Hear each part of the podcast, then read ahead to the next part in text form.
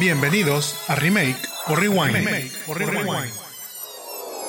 Hola, ¿qué tal a todos? Mi nombre es Jaime Garza y me acompaña Mónica, ¿tú? y les damos la bienvenida a Remake o Rewind, en donde recomendamos películas y series, platicamos noticias no tan relevantes y recordamos películas con las que crecimos, las criticamos y luego pensamos actores que podrían hacer un remake hoy en día. Recuerden que tenemos un capítulo nuevo cada semana y nos pueden escuchar en su plataforma de podcasting favorita como Remake o Rewind. También nos pueden seguir y ver en los Jamones Podcast, ya sea en Facebook, Instagram, YouTube y TikTok. No olviden dejarnos un like y compartirnos si nos están viendo en Facebook o YouTube. Y si nos escuchan en alguna plataforma en podcasting, pónganles 5 estrellitas para llegar a más personas. Si ya hicieron todo esto, muchas, muchas gracias. Muchas gracias.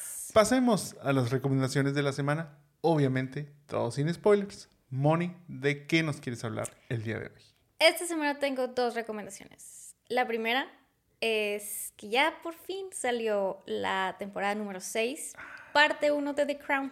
Órale. Jaime me dio permiso de venir a dar un recap de esto antes No, de o, que sea, saliera o sea, está toda. bien porque mínimo, o sea, hay un break aquí en donde, ponle tú que es como una temporada 6 y una temporada 7. 6.1 y, o sea, 1 y 2. 6.5 y así. Eh, todo lo que voy a decir en esta recomendación no son spoilers, oigan, esto ya pasó. Este, la verdad es que salieron estos cuatro capítulos, supongo que la serie iban a ser ocho. Este, salieron, salió ahora el 16 de noviembre, la segunda parte sale el 14 de diciembre y los volvería a ver completamente. Más o menos, los cuatro capítulos tratan de, bueno, empieza, los que vimos la temporada pasada, pues Diana ya está divorciada de Carlos y o divorciada literal, ya no es una royal. Pero bueno, pues inicia la temporada cuando Diana va a vacacionar con su nuevo amigo Mohamed Al Fayed. Mm, Y pues se va con los niños a Saint Tropez a pasar un tiempo con ellos. muy bien. Carlos le organiza una fiesta de 50 años a Camila, a la cual va y le ruega a la reina que vaya como para que ya vaya aceptando la relación. Y la reina le dice, ah, no, no. Y Ni nadie va. El papá de Dodi contrata a los mejores paparazzis para que sigan la relación de Diana y Dodi para que se vuelva más pública y pues va agarrando este hype, le comentan a la reina que pues esto puede ser un- una amenaza para esto y que Al-Fayed se vuelva como más poderoso en Gran Bretaña. Dodi invita a París a Diana, cenan y bueno, pues le propone matrimonio porque su papá está bien súper pushy ahí de, de que lleguen a otra, a otra onda. O sea, no era amor verdadero, era amor por conveniencia. La verdad es que era bien raro, pero no, o sea, no voy a hablar de más, solo estoy dando como estos bullets. Ella lo rechaza y le dice que no tiene que complacer en todo lo que le diga su papá. Al siguiente día, ella había quedado de ir a Londres, verse con sus hijos. Y bueno, pues ya así como que pues ya agua fiesta porque pues le rechazó ahí el Party super rocón que le dio. Y le dice que se vayan al loft de Dodi. O sea, están en, en el Ritz, se van a ir al, al loft. Y A ver- bueno, pues la neta es que ahí lo demás es historia. Dan a entender que el chofer que los lleva había tomado unos cuantos drinks. Los persiguen los paparazzi y chocan abajo del puente del alma en París. Oh my God. El último capítulo de esta parte, eh, realmente vemos cómo reacciona Carlos, cómo reacciona la reina, el rey, sobre todo, y en general la monarquía ante tanta noticia. Eh, ella ya no era una royal, o sea, ya estaban divorciados este, oficialmente un año atrás. Ya no era de la realeza, ya no había pues, estos protocolos que normalmente se activan. Pero yo creo que ahí es donde vemos mucho del nickname de que era la princesa del pueblo, porque pues se empieza a hacer toda una revolución. Gente que no la conocía la quería mucho y pues es cuando también William, Harry, así empiezan a decir de que pues ¿por qué está llorando tanta gente si no la conocían? Y bueno, lo demás es historia. La verdad es que este, son cuatro capítulos que disfruté mucho, los volvería a ver, los comenté con mi hermana Tita hoy en la mañana y a pesar de ser una historia bastante pública, este, yo creo que siempre da de qué hablar. Y ahora sí que te diría como que, ¿qué estabas haciendo tú cuando se murió la princesa Diana? O sea, justo lo platicamos porque fue cuando más o menos llegué a, este, a ver lo que estabas viendo. Eh, y justo decía, o sea, ¿en qué año sucedió esto? Realmente En el no- 97. Sí, o sea, me acuerdo que estaba en primaria, secundaria, tal vez. No, no sé, no, me pregunten. Pero, o sea, me acordaba así como que mm, X, o sea, para mí fue un miércoles cualquiera, por nombrar un día. O sea, sí recuerdo haber visto la noticia y justo te decía, o sea, estoy segurísimo que hubo este, unas recreaciones en modelos 3D, esos que en ese entonces eran como lo más este, novedoso, en donde recreaban como todo este asunto. ¿Sabes qué? Digo, y ahorita que lo, este, que lo platicamos y lo recordé en ese momento, pero no, no te lo mencioné. Eh, lo, o sea, lo que más me acuerdo de toda esta situación, y por ejemplo, pensando un poquito acerca de cómo hoy en día la comedia ha ido cambiando, este, con toda la sensibilidad principalmente que, que hay dentro de esto, bueno, yo pensaba, y te digo, recordando un poquito este, las fechas, yo decía, la verdad es que no me acuerdo exactamente qué, en dónde estaba, qué estaba haciendo o demás. Pero sí me acuerdo como que surgían chistes al respecto de esta situación. Así sucede, o sea, ya sabes, el mexicano de la tragedia hace una burla. Pero no, no me pude acordar el chiste exacto que contaban en, en la escuela. Pero lo que sí me acuerdo es que hay una parodia en un sketch o en una, sí fue un sketch, en un de Eugenio Derbez.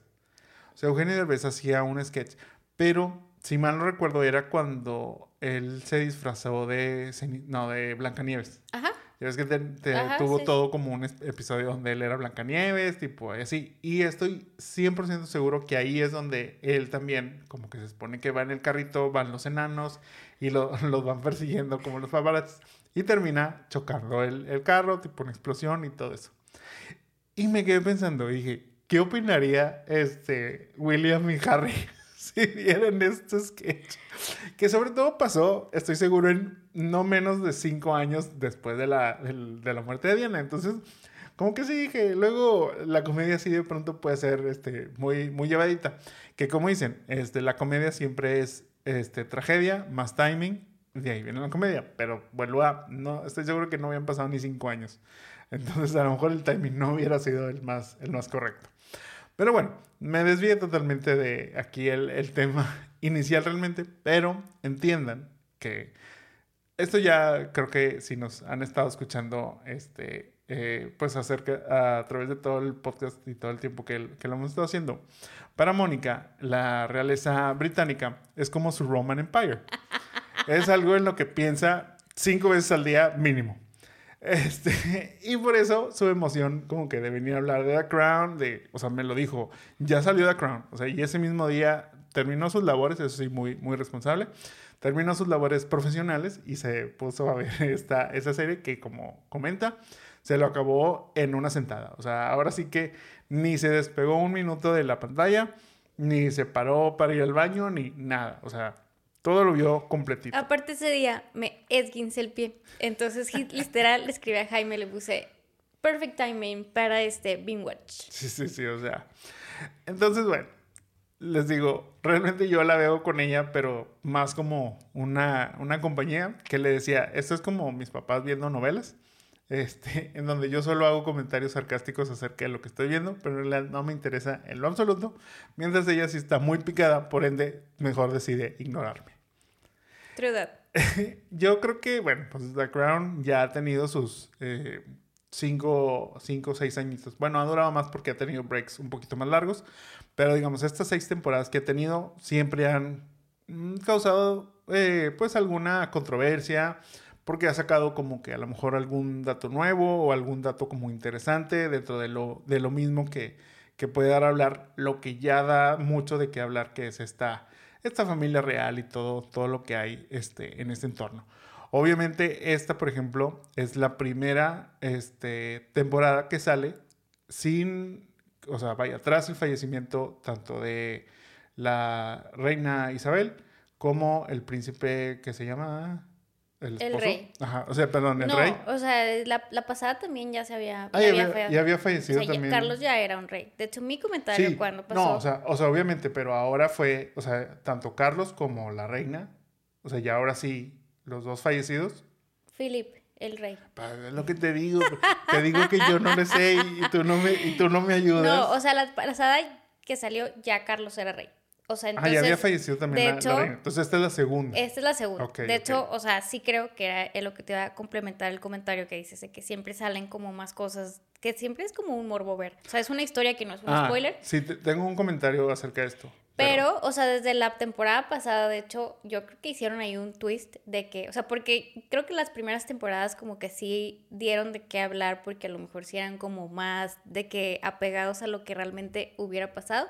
La verdad es que la temporada pasada hicieron ver a Carlos bastante friendly, lo cual porque ya era rey, o sea, ya, Ya, los sí, sí, últimos sí. capítulos ya era rey, de hecho incluso al final dicen que él, que tiene una fundación y como que lo hacen ver más friendly. En esa, en esa temporada, los cuatro capítulos, yo creo que eh, el morbo era ver pues el accidente de la princesa Diana y todo este, pues, teoría de conspiración que hay alrededor de, pues que en verdad, pues, todo esto fue planeado. Lo dejan entrever. No es algo que estoy spoileando tampoco, porque estas teorías también están desde Sí, hace sí, mucho. Pero la verdad es que me gustó que, yo no sé si fue así y ojalá si fuera así, ese fue mi comentario que le dije a mi hermana Tita, este, pues hicieron ver a Carlos que al final pues sí la quiso. Exactamente. Y, y a, a caso contrario, a una reina Isabel muy fría ante la muerte de Diana. O sea, como que muy enojada, muy resentida. Eso, eso digo, porque fue el único capítulo que vi, ya el, el final. Y eso fue como que lo único que me quedó en la mente cuando veía estas conversaciones que tenía eh, el príncipe Carlos con, con la reina Isabel, de decirle, Chabelita, hay que hacer algo este, a favor de, Y ojalá sí de- haya sido así. de la princesa. Pues mira, ella como quiera, este, la gente la quiere, como que todo ese rollo. Y ahí siento que como que quisieron pintar a Carlos, o bueno, quieren pintar a Carlos como muy bueno en el sentido de, ah, mira, pues, pues sí la quería independientemente de esto y lo otro. O sea, como quiera, había una cordialidad, digamos, después de la separación. Y la parte de, uy, pero pues la reina Isabel sí era medio friona con ella. y- Bueno, pero es que también Ajá, deja ajá. entrever que realmente la reina fue que se sentía amenazada por Diana. O sea, los, tú no viste y- los tres capítulos anteriores a eso. Pero, ajá, pero a lo que voy es, o sea, ahorita quién maneja la narrativa, los que están vivos, los que Claro. están muertos no pueden opinar. Entonces, por eso digo, qué casualidad que Sí, no, vemos, totalmente. este, ya después de la, de la muerte de la reina, vemos que, que pues pintan un poquito más, este, dura a, a la, digo, digo, yo no sé, no sé si la vean o no sé si les cuenten, pero pues, por ejemplo, yo no sé qué podrían opinar este, William y Harry al respecto de ver a su abuela siendo dura tras la muerte de... Porque ellos no estaban, o sea, aunque están ahí, no estaban metidos en cómo iba a ser el protocolo de, de, este, de este suceso. Pasan una escena que tampoco vio, obviamente, este partner que tengo, donde William escucha, donde Carlos está diciéndole Qué bueno. y le está diciendo, o sea, así como que, este, pues es que hay que hacer, este, un memorial y tal cual público porque la gente lo es cuando quiere. huye, es cuando se va. Y es cuando se va, porque escucha como que dice, no, o sea, pues incluso la abuelita dice, no, la misa tal cual ahí, tranqui, o sea, sí, digo, la reina ha sido, o sea, siempre la han pintado dura, o sea, desde que empieza la serie, este, ella como que, como que en el papel de reina decir, no, o sea, no tengo feelings, este, porque eso se lo dicen desde la temporada Sí, pero- 1 y así. Pero juegan con esa parte en donde puede Claro. serlo, pero detrás de, digamos, detrás de las puertas es distinta. Claro. Y aquí no, o sea, aquí aún- incluso a puerta cerrada es dura. Y, o sea, sí estoy de acuerdo que, que te digo, o sea, es como pintar este Carlos que ya venía pintado desde la, de la temporada pasada medio friendly. Le creí más esta temporada. Ojalá haya sido así, o sea, porque al final me gustó que tengan como esas conversaciones de despedida. La tiene ella, eh, Jaime no, pero fue como, bueno, pues es como cerrar ese ciclo. También tiene esta conversación con la reina, es como que, de que, ay, pues es casi que despidiéndose, ¿verdad? Sí, sí me da risita porque a lo que se, se refiere ella es que tanto, por decir, este, Carlos como la reina, La reina. tienen una conversación con Diana ya después de fallecida. Entonces, como Pero que, aparte está o sea, chistoso porque este, Diana le dice a, a Carlos de que, ay, no me digas que no lo, no lo habías pensado. O sea, es como, claro, eh, eh, tiene todo. O sea, para quienes somos como, eh, sí, Jaime no lo puede haber hecho mejor. O sea, los Royals son mi Roman Empire, totalmente. El mío y el de mi hermana, este, siempre que voy al aeropuerto también compro las revistas de los Royals así. Pero bueno, The Crown, temporada 6, parte 1. Muy buena, recomendada, la voy a ver otra vez, yo creo. Y temporada 2, 14 de diciembre. O sea, no en la temporada 2, sino Bueno, la segunda parte de la sexta parte. temporada. En la temporada 1, no. la- o sea, también la pueden ver, pero la que está recomendando es la temporada 6. aunque en realidad está, está recomendando, está recomendando perdón, toda, toda la serie de The Crown en Netflix. Así es. Muy bien. Mi segunda recomendación, también voy a hablar un chorro, oigan, Su otro segundo Roman Empire, tal vez. Fíjate que lo descubrí ahora que vi esta, oigan. Sí, yo también descubrí que, que terminaste siendo muy fan. Bueno, o sea, digo, esta es de las sagas que también me gusta mucho. Descubrí que me gusta más de lo que pensaba, pero bueno. Los Juegos del Hambre, Balada de los Pájaros, Cantores y las Serpientes, es una precuela a esta famosa franquicia de Hunger Games. Tiene nombre de canción de Fallout Boy. Yo creo que sí. I write sin, no sé qué. Pero bueno, esta precuela trata de la historia de Coriolanus Snow. Cory, algo así. Años antes de convertirse en el presidente Snow, en el presidente de Panem, ve una oportunidad para un cambio del distrito cuando es, le toca ser el mentor de Lucy Gray, el atributo del mencionado Distrito 12. Oigan, la verdad es que no sabía que me gustaba tanto esta saga. O sea, lo descubrí ahora que fuimos a ver esta. O sea, sí sabía que era una saga bastante esperada por los fans, sobre todo. Sí, o sea, aunque Jaime no esté de acuerdo. Eh, yo disfruté mucho leer los libros, o sea, los tres pasados. Este, la verdad es que no lo leí porque me quedé con las versiones de los otros tres. Las películas, los personajes, incluso le contaba a Jaime cuando había leído este otro, uno de los libros y así, o sea, random. Y creo que es una película que va un poco más para los verdaderos fans. O sea, la película no es mala, es un poco larga, se siente un poco tediosa para quienes no les gusta o no saben nada de lo que está hablando, siento yo. Y lo que sí es que la película te deja con ganas de venir a ver las películas originales, que fue lo que hice yo el día de ayer. Este, y lo cool es que, bueno, pues como ya conoces la historia de Snow y de dónde viene, pues ya vacilando este, las decisiones que toma ya en, en la 1, 2 y 3, que llegué hasta, bueno, la 2 a la mitad, pero vas viendo como, como todo esto y pues simplemente es una historia para quienes nos gustan los Hunger Games. Eh, la película no es nada wow ni nada, o sea, este, las actuaciones creo que son buenas, o sea, a mí me pareció buenas, a secas. Pero pues siento que lo que la abraza es todo el hype alrededor de Hunger Games, aunque la neta es que como decíamos ayer, no es una por otra, pero me siguen gustando más las primeras. Sí, a mí me, o sea, número uno, este, a mí me sorprendió tu motivación a que comprara boletos para, para ir a esta película. La verdad es que, o sea, sí, a mí me gustaron los Hunger Games originales, pero yo sentí que esta precuela pues no iba a ser realmente pues lo mismo en ese sentido. Entonces la verdad es que dije, pues me puedo esperar a que salga este, en streaming o para renta o lo que fuera.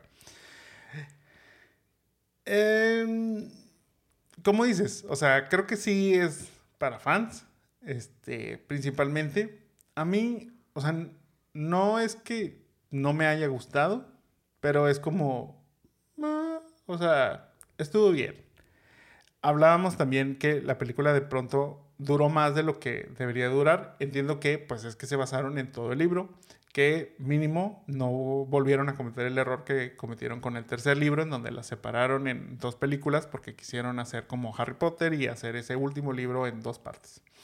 Aquí creo que, y aplaudo esa parte en donde, ok, o sea, qué bueno que, que se decidieron a solo hacerlo en, en una sola película, pero sí sentí como que pasando, digo, en la, en la, misma película, si la van a ver, eh, lo, lo, van seccionando por tres capítulos. Entonces, cuando termine el segundo capítulo y empieza el tercero, es como una película totalmente distinta y que aparte como que cae el ritmo, cae como que como que la emoción que traías y ya sientes como que, ¿cómo? O sea, no se va a acabar ya, o sea, no, no, se iba a acabar ya. Eso fue lo que sentí yo y eso fue lo que sentimos los dos, lo platicamos incluso en el, en el cine. Eso sí, yo previo a este, irla a ver, te digo, sin entender tu, tu emoción por, por quererle ir a ver, eh, vi algunos reviews, la verdad es que no eran tan buenos, entonces en mi cabeza yo pensaba, esto es lo mismo que Harry Potter, en el sentido en donde empezaron, o sea, se nos acabó la saga principal, o sea, se acabaron los libros originales y empezamos a ver de dónde sacamos ideas. Y no se me hizo tan mala como eh, los de las bestias fantásticas y tipo ese que intentó hacer Harry Potter, en donde la verdad es que ahí la historia pues todavía está más este, distanciada, digamos, de lo, que, de lo que fue Harry. Aquí mínimo pues sí está más conectado, digamos, directamente a los Juegos del Hambre, tipo todo eso. pero yo sentí que iba a ser algo de lo mismo, o sea, va a ser esa típica este, precuela en donde pues como no pueden, o sea, porque pues, son como 65 años antes de los juegos, ¿no? Sí, como 70, porque, o sea, la 1 empieza cuando, o sea, esta nueva empieza cuando son los 74 y este es como el tercer Hunger Games. Ok, entonces bueno, o sea, son tantos años de diferencia, entonces obviamente los personajes que vemos en, en la película de Hunger Games, la 1, pues no, no, no están más que eh, en el caso de Snow, ¿verdad? No hay otro que repite, digamos. Entonces yo dije, no, yo creo que va a ser algo más de lo mismo. No, o sea, creo que mínimo esa parte fue diferente, este, no, no cayeron en, esa, en esa situación, pero les digo, sí siento que, aunque la película no es mala, como que de pronto se, se vuelve como que muy larga y es como, mm, ya me perdí. Y ya como que el acto final de pronto también fue como muy apresurado ese tercer acto o ese tercer capítulo. Este, entonces como que ah, se apresuró un poquito, entonces a lo mejor, yo te decía, a lo mejor aquí sí me hubiera gustado que hubieran hecho dos películas, aunque bueno, luego es como el material no hubiera dado a lo mejor para, una, para una segunda película, pero entonces pensé, lo que aquí debieron haber hecho fue una serie. O sea, se debió de haber hecho una, una serie, unos, yo creo que este, unos ocho capítulos hubiera quedado muy bien. Y así ese último capítulo, o ese último, sí, o sea, capítulo en el libro, que, que lo vemos aquí, pues lo hubieras podido seccionar a lo mejor en tres episodios, o este, de, de unos 45 minutos, una hora, o dos, dos más. Y como que se hubiera, se hubiera disfrutado más. Incluso este, estaba viendo por ahí eh, un poquito de teorías acerca del final. No, no voy a espolear como tal, pero creo que como que incluso está como confuso para la gente que leyó el libro y para la gente que vio la película. Yo sé que es como parte de lo mismo, hay como cabos sueltos ahí que dejan, pues, como para la, a la imaginación, como quien dice, sino a la interpretación de, de cada uno. Pero creo que sí, como que a lo mejor faltó rellenar unos huequitos en la película que sí estaban este, más, más desglosados en el libro. Sí, yo también vi por ahí posts que decían de que, uy, me fui al cine y me puse a discutir con unos niños que también estaban ahí, que nadie entendimos, así. Pero totalmente. También creo que, por ejemplo, ahora que volví a ver las otras, eh, en esta precuela pues te explican pues de dónde sale el sinsajo, de dónde, o sea, como que todo este significado que tiene este pre que ahora, o sea, en las de ahorita pues ya es como que ya está ahí, ahí, ahí qué significa un mentor, o sea, por ejemplo, este Haymitch que era el mentor de ellos, o sea, acá es bueno, qué significa tener un mentor en, en, en, esto, en la cosecha, o sea, como que muchas de las cosas de que, ah, ok, de acá viene, o sea, este, creo que eso fue lo cool, pero les digo, o sea, creo que te tiene que haber gustado de alguna manera eh, las otras tres, cuatro películas, para que lo disfrutes aún más, o sea... Sí, sí, sí, sí, o sea, totalmente digo, fuera de, yo no diría como que no puedan ver esta primero antes que, la, que las otras, porque bueno, pues en teoría es una, es una precuela, entonces pues, pues podría funcionar, pero obviamente la disfrutas también, o sea, funciona de las dos maneras, porque es como dices, o sea, vi, ya viste la precuela y luego ahora te gusta ver las originales y empiezas a como que conectar las cosas que se mencionaron en la precuela con esto.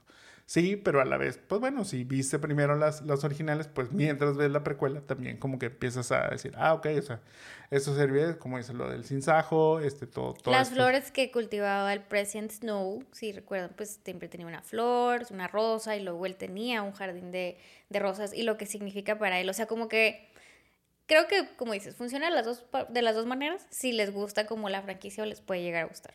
Sí, creo que bajo ese lado ¿Tú la recomiendas? Totalmente. Yo la recomiendo, pero a que se esperen a verla en, su casa. La pueden ir a ver, hombre, y luego ya llegan a verla a su casa, como lo hice yo.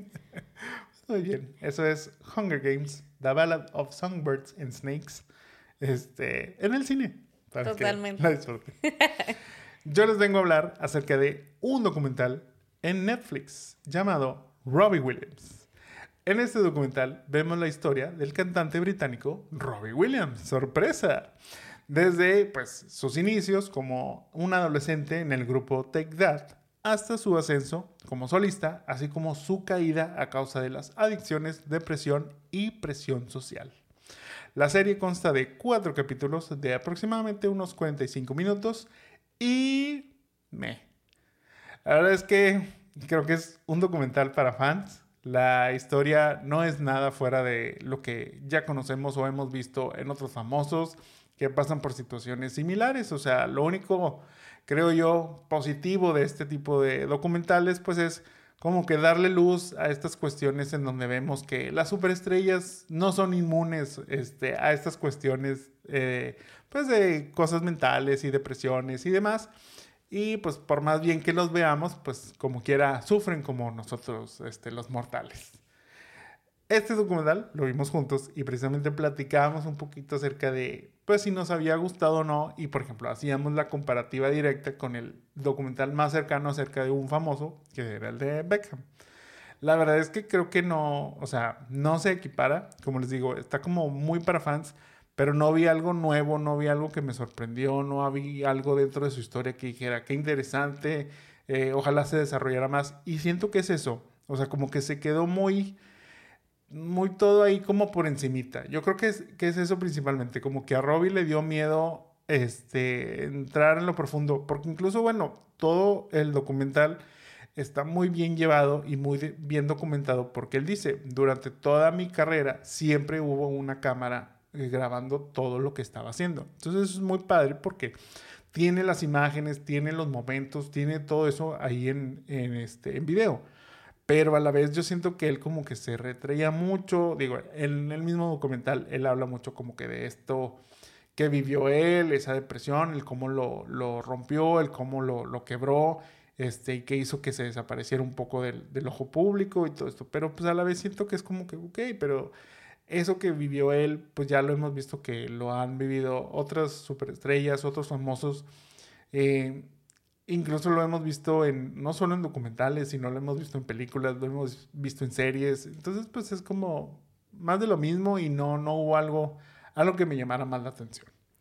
Sí, yo creo que, bueno, Robbie Williams es un artista que nos gusta mucho a los dos, o sea, en lo personal a mí me gusta, Jaime también, entonces, bueno, pues era, vamos a verlo porque, o sea, seremos fans, no al menos no super fans, pero pues nos gusta. Eh, pero totalmente, o sea, siento que toda la carrera de Robbie eh, ha sido como visto como engreído, como incluso a veces grosero, o sea, como que ah, yo soy bien cool y así, y así lo recordaba yo, o sea, como bien annoying. Eh, totalmente eso es lo que viene en el documental, o sea, como este de él mismo pone que, ay, les da súper mal a los fans y así, o sea, eh, digo, mucho él decía que era pues como no tenía una paz interior, como él sentía como, em, pues sí, cierto, como dolor interior, o sea, lo que dice Jaime, o sea, es como pues esta depresión que tenía desde muy chico y demás, pero a la vez pues estaba en un lugar bastante privilegiado, o sea, que seguía siendo pues conciertos y Take That y demás. Y luego, bueno, pues empezó como que era muy joven, él era el más joven de todos. Y pues caen en, pues en las drogas y en, los excesos y todo esto. Y pues como lleva. Y aún así, pues como que hasta lo, lo, veo como, ay, pues aunque yo estaba bien mal y era bien grosero, pues la gente me seguía queriendo. O sea, sale Angels, su, su comeback, que, yo creo que lo hizo así como con lo más famoso. Digo, sé que tiene más canciones, pero ahí te hacen ver como que, bueno, ya casi que todo el mundo le iba a sordear saca Angels y todo el mundo lo ama. Pero siempre era como estos cuatro capítulos de que me pasa algo malo, pero al final, este, como quiera van a mis conciertos. Y luego soy bien malo y como quiera van a mis cosas. Entonces era como, o sea, sí, es súper artista. A mí me encanta, me encantan muchas canciones de los Alexio. Le decía Jaime que pues sí, yo hasta compraba discos, o sea, los compraba. Entonces... Yo los bajaba. Sí, o sea, Jaime Pirata, pero, pero era eso, o sea, es como que es un artista que me gusta mucho, pero como que le decía Jaime al final, eh, no logré como empatizar de que, ay, cosito Robbie Williams, más obviamente, este, como David Beckham, de que, ay, pues con ellos tampoco me pude haber este, empatizado tanto, pero me quedo con otro feeling. Y Robbie, o sea, pues sí, o sea, como que él trata como de abrirse, incluso pues siempre está como en su cama y calzones y así, o sea, es como, pero ni eso siento que sea como tan así. Luego, como conoce a la esposa, bueno, su, lo más así que me quedo es, bueno, pues su romance con Gary, este, con esta Spice Girl y así que se veía súper diferente y bueno, como también le dedica una canción de ese verano que ellos pasan juntos. Que luego por ahí también decían que ella les hablaba a los paparazzis, así como el papá de Dodi, para que los, los vieran juntos. Este, pero bueno, en general, o sea, es un artista que nos gusta mucho, pero el documental está mal. Sí, creo que, este, digo, dentro de lo que, de lo que mencionas y que te, te platicaba, sí, o sea, es que luego se vuelve como ese tipo de documental en donde, miren, este, pobrecito de mí, este, estoy, estoy triste, y pues es como que, ok, o sea, pero no me puedo, o sea, no, no me puedo poner en sus zapatos porque es como que, ajá, es el clásico de estoy triste en mi mansión, este, estoy triste en mi jacuzzi, o sea, es como, pues, pues sí, hijo, pero yo también estoy triste, pero, pero pues yo tengo que ir a jalar mañana, ¿verdad? O sea, no es como que, este, me pueda dar el lujo como tú te lo, te lo puedes dar, entonces, te digo, no sé, yo la verdad me, me imaginaba que iba a cubrir más la historia de su carrera realmente a fondo, o sea, no sé, a lo mejor eh, hablar algo de, ok, o sea, ¿cómo, cómo llegamos a crear Angels. O sea, la verdad es que es muy por encimita. Los, o sea, las etapas de, de, sus grabaciones de discos y eso, casi, o sea, es como que, ah, sí, o sea, grabamos un disco. Pero, o sea, no, no te habla como que del trasfondo de, ok, o sea, para esto, digo, creo que lo más que dio este, en ese sentido es la canción que escribió, como dices, para Gary Hallowell. Pero, pues fuera de eso es como que, pues la verdad, todo es como muy por encima, pues es como, uy, sí, los conciertos, pero en realidad igual en los conciertos pues solo te habla que se empezó a sentir mal, o sea... Sí, ni, siquiera disfrutaba. O sea, como que solo es de que me duele mucho, no sé si lo voy a lograr, pero pues tengo que salir a hacer que... Güey, o sea, para mí creo que tiene muy buena música, pero te digo, o sea, como que no empatices porque es como que, uy, pues va a salir o estaba súper en drogas, entonces no me acuerdo. Entonces es como... Sí, sí, sí, entonces te digo, como que a lo mejor eso a mí me hubiera gustado más, o sea, como que ver más el proceso de cómo realmente llevó su carrera y no tanto así como el proceso de, pues, pues es que llegué a la fama, pero los, este, la prensa en Inglaterra era bien gacha conmigo y, y, me deprimí. Y mejor me fui a vivir a Los Ángeles y, y, esto. la verdad es que, como digo, lo recomendaría no realmente, solo pues si son... Si les gusta. Ajá, o sea, si son muy fans y pues se quieren como enterar un poquito más, pues lo pueden ver creo que sí me hizo falta ver mucho lo que dices. O sea, es que a final de cuentas, él es un, o sea, dentro de lo bien que pueda cantar o no, dentro de las buenas canciones que pueda tener o no, él es un muy buen showman. O sea, él sabe dar un espectáculo. Aquí no me dio ningún espectáculo. Eso es, yo creo que lo que lo resume de esa manera. Entonces, por, por lo tanto, no me, no me interesó tanto realmente lo que, lo que estaba viendo. Si les interesa, este, ya saben que pueden ver Robbie Williams en Netflix. Si no, pues yo creo que podrán ver algo mejor. Escuchen su último disco, el de hecho de los 25 años, tiene versiones padres de sus hits. Dos, tres. Ella me lo vendió como que estaba muy bueno. La verdad es que me quedo con las canciones originales. No se me hicieron como que los mejores, este, los mejores arreglos para esta, esta nueva versión. Entiendo que, bueno, pues obviamente quiso hacer unas versiones diferentes, pero siento que no, no, no, no me terminaron por, por encantar, pero entonces también lo pueden escuchar. Al cabo ese no lo tienen que bajar ni comprar. Lo pueden este, escuchar en alguna plataforma, ya saben, así como nos escuchan a nosotros. Y pasando a notas no tan relevantes de la semana. Bueno, esta semana empezó el rumor de que Pedro Pascal podría ser casteado como Reed Richards para la nueva película de Los Cuatro Fantásticos. Actualmente la película no tiene fecha de lanzamiento, pero está tentativamente para mayo del 2025. Otros nombres que suenan para el mismo cast de esta primera familia de Marvel son Vanessa Kirby como Sue Storm, a ella la hemos visto como la White Widow en Misión Imposible, o próximamente viene a ser Josephine Bonaparte en la película de Napoleón. También salió en The Crown. También salió en The Crown, sí es cierto. este, también eh, Joseph Quinn como Johnny Storm. Para quien no ubique el nombre, Joseph es Eddie Monson de Stranger Things, este amigo de, de, los chicos y que es el que termina sacrificándose tocando ahí Master of Puppets. Y otro de los que está ahí probablemente para entrar en este cast es Evan Moss Backrack como La Mole y él es Richie o Cousin in the Bear. Para que más o menos, o si lo han visto a lo mejor en TikTok, es el que escucha Taylor Swift, pero quiere un break este, de, de verla. ¿Cómo ves este posible cast? O sea, yo amo a Pedro Pascal. Lo amo, este, acuérdense que era el American Study de este verano. Pero como, como Richard Reed, no, regresenme a John Krasinski.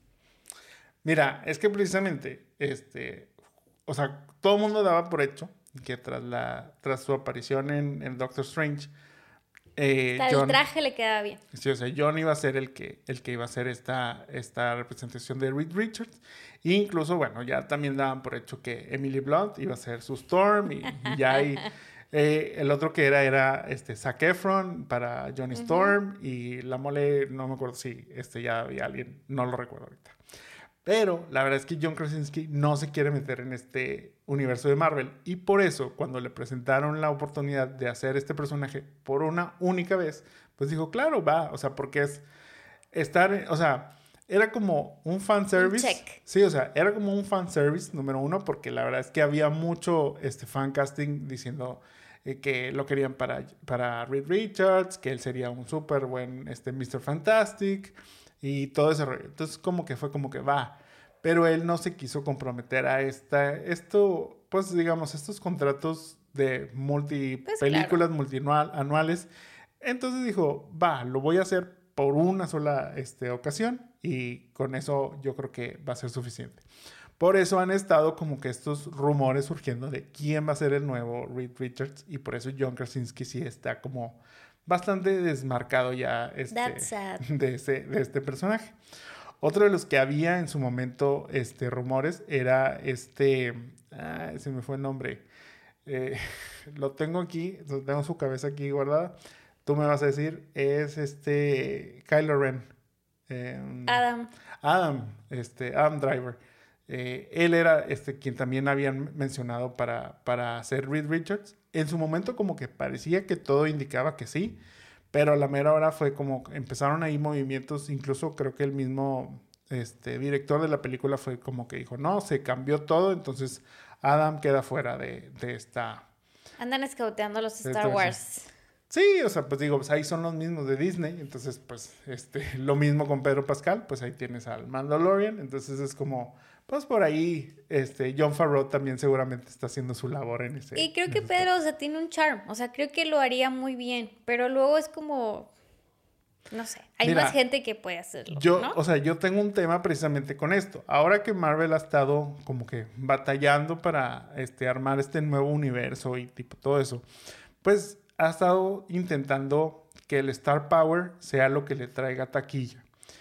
Algo de lo que se ha mencionado en los últimos años también es que ya no, o sea, ahorita en Hollywood ya el, el digamos, la estrella no hace la película.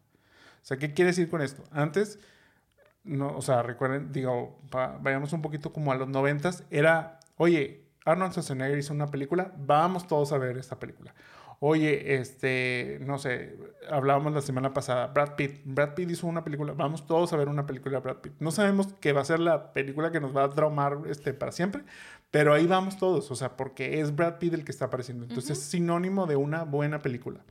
Hoy en día creo que ya no, ese Star Power ya no funciona de la misma manera. Este, hoy en día es raro que veamos así como que, por ejemplo, yo no, yo no consideraría que Barbie fue un éxito por Margot Robbie. O sea, Barbie fue un éxito por todo lo que hubo alrededor de, esta idea, o sea, y, por eso lo fue.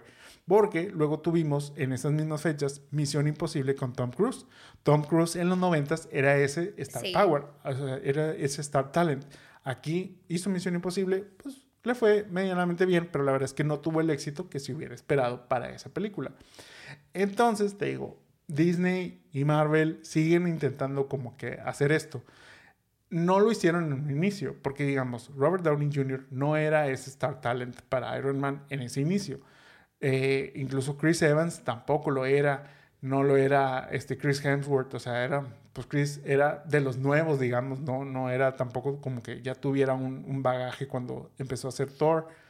Después empezó a cambiar eso con, por ejemplo, este, ah, siempre se me van los nombres cuando los quiero mencionar, pero como este Benedict Cumberbatch cuando llegó a ser este Doctor Strange, él sí ya era un actor más de renombre, más conocido, entonces era como esa parte. Eh, Capitana Marvel, o sea, incluso este Brie Larson, pues es una actriz que ya ha ganado Oscars, que ha hecho buenas películas, entonces era como que, claro, vamos a meter a esta, este, a estas actrices empieza a suceder eso mismo, pero no, te digo, no han tenido los resultados. A Doctor Strange no le fue bien en su última película. A Brie Larson obviamente no le fue bien tampoco que esté con Capitana Marvel y The Marvels. Entonces el Star Power no lo está haciendo todo.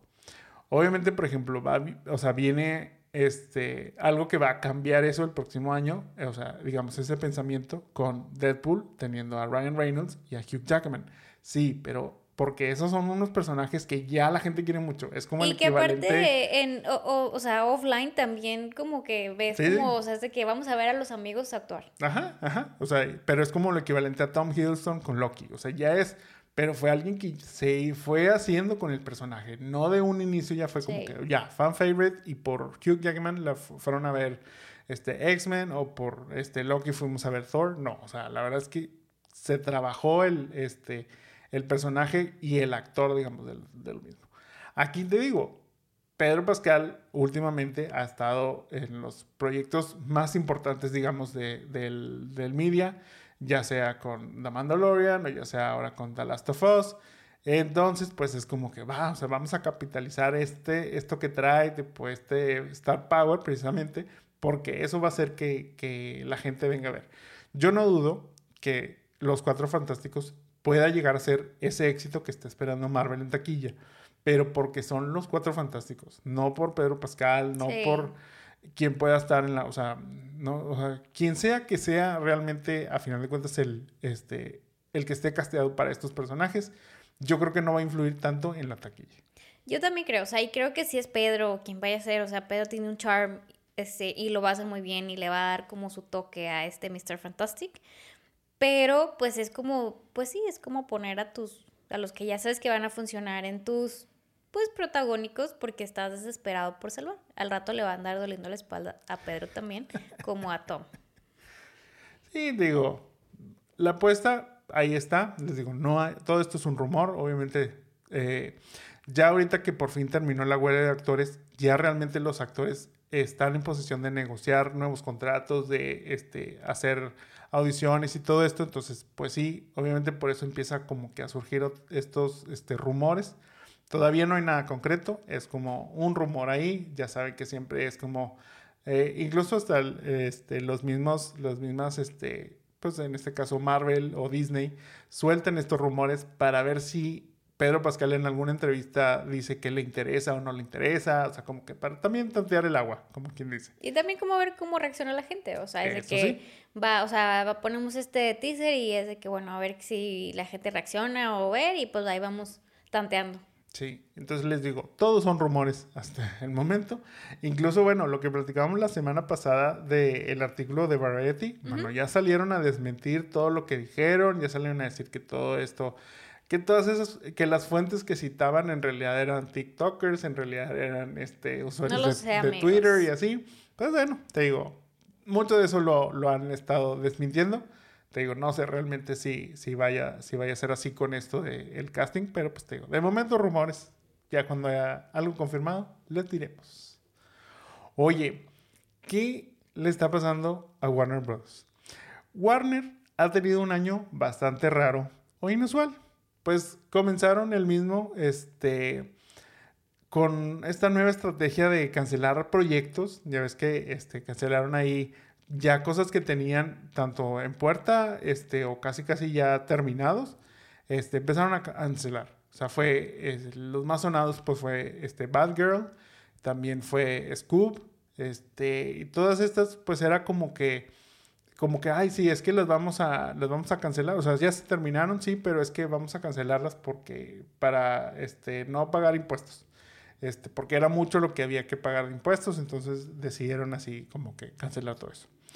Después tuvieron el hitazo de Barbie, que pues fue así como a mitad de año, dándoles, pues ahora sí que el oxígeno que les hacía falta en cuanto a, pues una muy buena taquilla, una película bastante sonada, bastante exitosa, entonces fue como que, ok, con esto vamos a, nos va a ayudar a, a replantear un poco las, las cosas.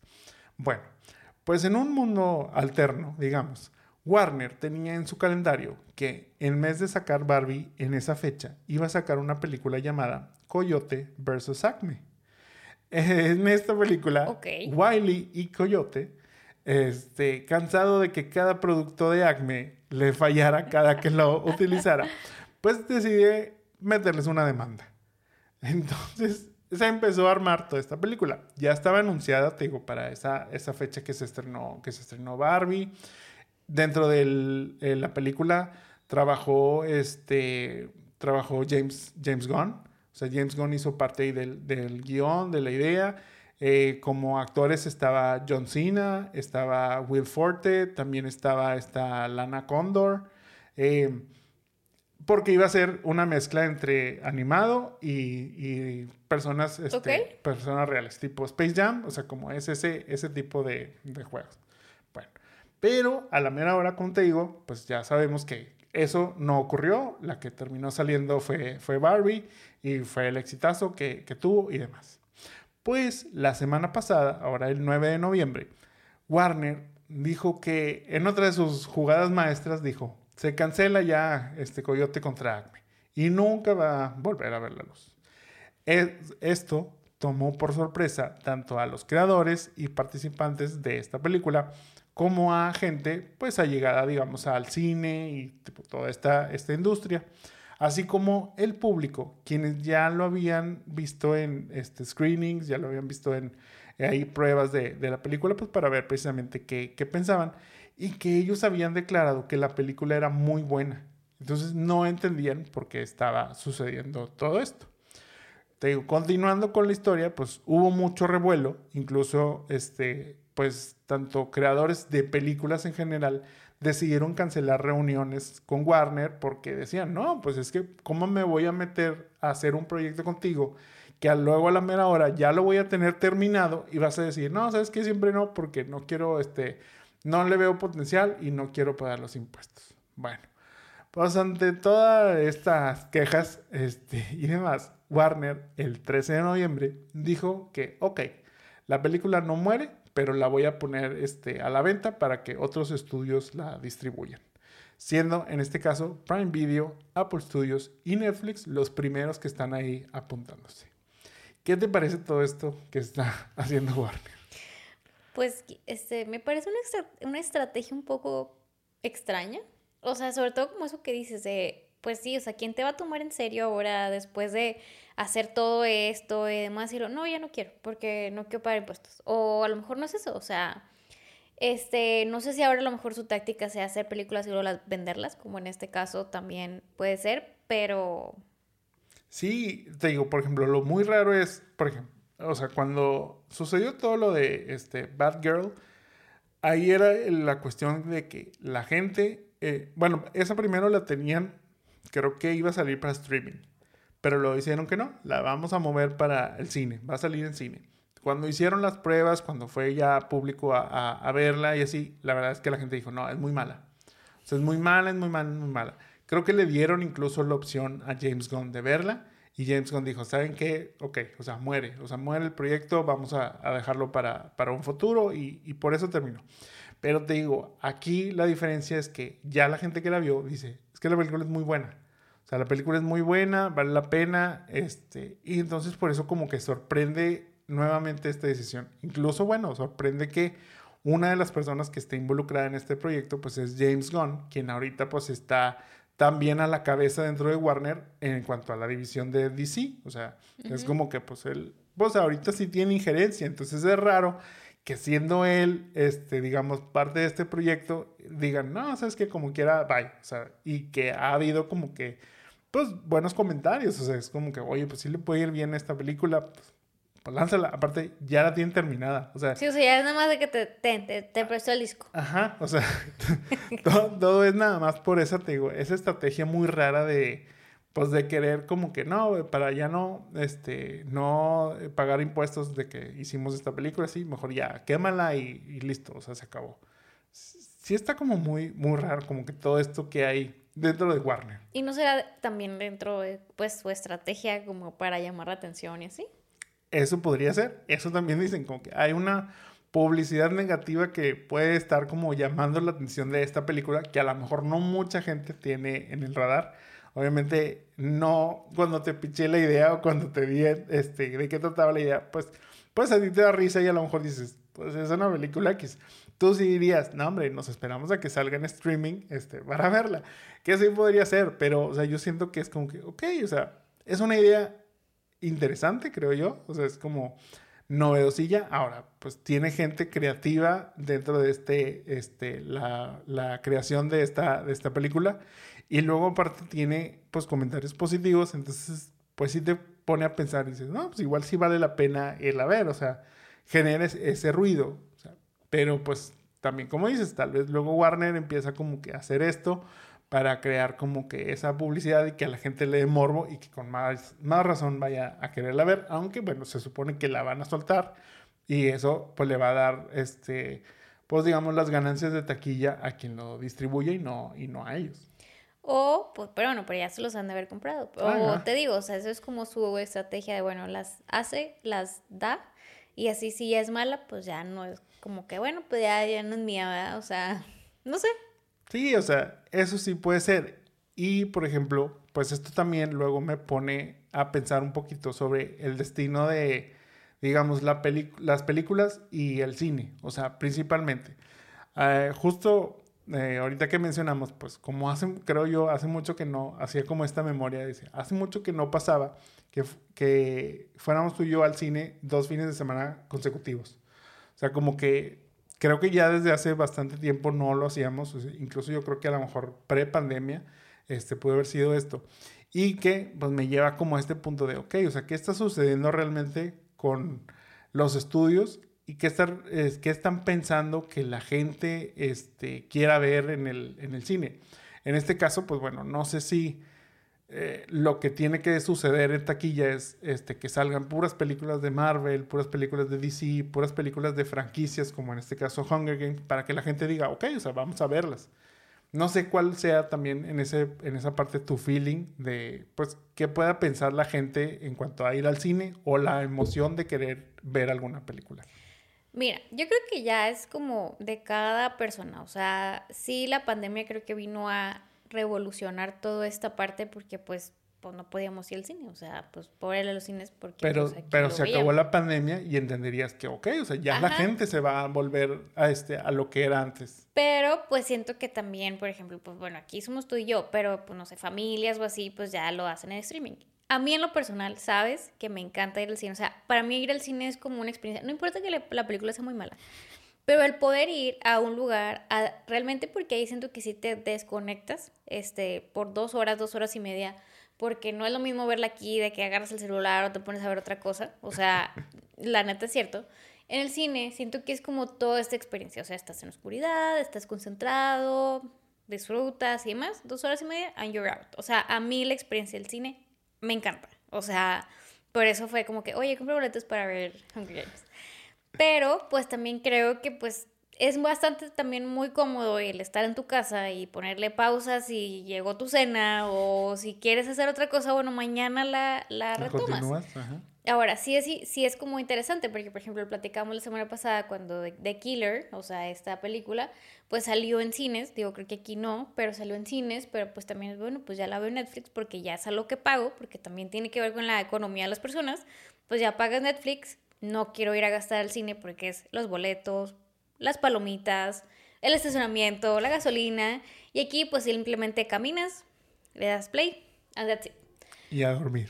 Y a dormir o a ver el celular. o sea, entonces, no sé, o sea, creo que ya es de cada persona. La verdad es que no tengo ahorita la estrategia de marketing para hacer que la gente vuelva a ir a los cines.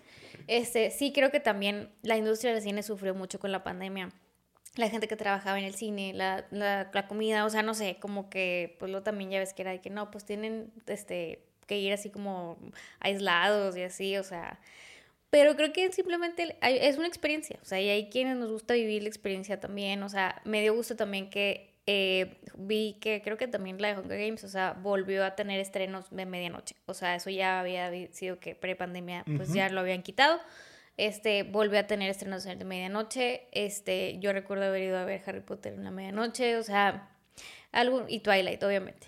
Pero no sé, o sea, sí creo que le van a batallar porque pues es, encontramos una comodidad en el streaming que creo que también tuvo que ver con todo esto de la huelga y todo eso, o sea, porque digo, hablamos de los actores y demás, pero pues también le pega a los estudios. O sea, este, pues, quien no va al cine, quien si va, o sea, no sé.